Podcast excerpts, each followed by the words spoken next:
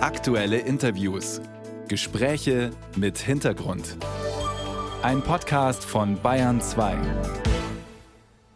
Der Tag nach der Landtagswahl. CSU und Freie Wähler werden wohl weiter regieren. Die AfD wäre dann die stärkste Oppositionspartei. Die Grünen nur noch auf Platz 4. Die SPD verliert nochmal und die FDP fliegt ganz raus. Da gibt's einiges zu besprechen und deswegen ist Katharina Schulze von den Grünen zu mir ins Bayern 2 Studio gekommen. Co-Fraktionschefin, Co-Spitzenkandidatin ihrer Partei zusammen mit Ludwig Hartmann. Guten Morgen. Schönen guten Morgen.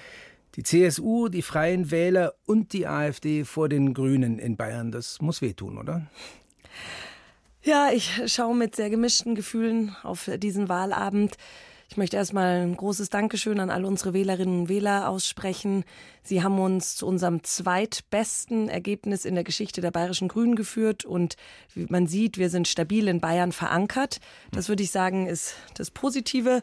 Und was wirklich schmerzt, ist der Rechtsrutsch in Bayern durch diese Wahl. Ich finde den schrecklich. Und ich finde, auch Markus Söder trägt dort eine Verantwortung. Die Geister, die er rief, hat er nicht mehr losbekommen. Und es gilt der Satz, wer das Lied der Rechtspopulisten singt, macht am Ende deren Chor lauter und stärker. Das hat dieser Wahlabend gestern auch gezeigt. Was ist bei den Grünen selber schiefgelaufen? Sie haben gesagt, es ist nur das zweitbeste Ergebnis. Sie waren schon mal besser. Es gab sicherlich Gegenwind aus Berlin. Ich glaube, da kann man nicht drum rumreden, dass die Ampelkoalition nicht die beste beste Rolle gespielt hat in den Wahlkämpfen in Bayern und in Hessen. Trotzdem die Freien Wähler, die ja auf Bundesebene überhaupt keine Rolle spielen, haben die dann eher davon profitiert, dass sie in Berlin nicht eingebunden sind und sie darunter gelitten? Also es war ein super harter Wahlkampf für uns. Also uns ist der in, Wind, inwiefern? Äh, und der, uns ist der Wind von verschiedensten Seiten massiv ins Gesicht geblasen worden und ich bin sehr stolz auf die Wahlkämpferinnen und Wahlkämpfer, die sich trotzdem in diesen Sturm gestellt haben und die äh, für Klimaschutz, für einen schnelleren Ausbau der erneuerbaren Energien, für die Stärkung der Demokratie gekämpft haben. Man am Wahlergebnis sieht man, dass alle Ampelparteien verloren haben. Man sieht dort also sehr deutlich, dass dieser Streit in der Ampelregierung nicht nützt. Und ich würde mir wirklich wünschen, wenn die Ampel wieder zur Sachpolitik zurückkehrt und auch äh, die positiven Punkte, die die Ampel ja schon auch erreicht hat im Land, nach vorne stellt und dass dieses Streiten aufhört. Ich glaube, das hat nicht gut getan. Und ähm, dann kann man wahrscheinlich auf jeden Fall auch noch mal klar sagen, dass wir Grüne im Zentrum der Debatte in diesem Landtagswahlkampf äh, standen. Äh, von verschiedenster Seite äh, wurden wir auch angegriffen. Auch Markus Söder hat uns ja immer gerne so ein bisschen zum Hauptfeind erklärt, hat ständig über Gendern und Zwangsveganismus gesprochen. Er war der Einzige, der darüber geredet hat. Und am Ende haben dann die Rechtspopulisten davon profitiert. Denn wenn man Markus Söders Ergebnis anguckt, war das nicht erfolgreich im Vergleich zu anderen schon CSU-Wahlen. Und da sieht man schon aus meiner Sicht wieder, dass äh, wenn man die rechte Welle probiert mitzusurfen, man am Ende immer nur das Original stärkt. Und deswegen mache ich mir Sorgen um unsere Demokratie äh, und sehe das auch als klaren Auftrag, unsere Demokratie zu stärken und zu verteidigen äh, und auf die Themen immer wieder hinzuweisen, äh, die wir in Bayern auch verändern müssen, damit wir weiter hier gut leben können. Aber ist das nicht ein Problem für die Grünen, wenn es so relativ einfach ist, mit den Stichworten, die Sie gerade angesprochen haben, die Wähler offenbar davon abzulenken, was sie wirklich machen wollen? Warum dringen sie nicht durch? Aus, wir haben in unserem, in dem Wahlkampf wirklich alles gegeben. Wir haben immer wieder probiert, auch die bayerischen Themen zu setzen.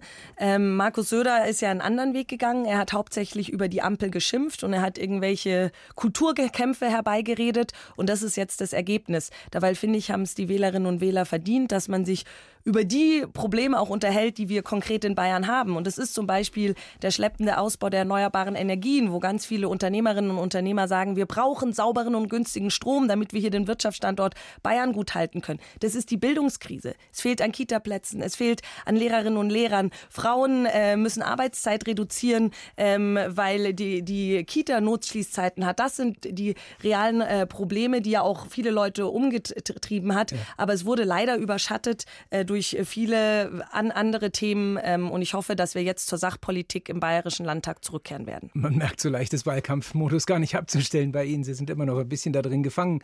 Aber tatsächlich ist ja für Sie auch ein Problem, dass die einzige realistische Machtopposition, wenn man sich auch das Abschneiden der anderen Parteien anschaut, schwarz-grün ist für die Grünen in Bayern.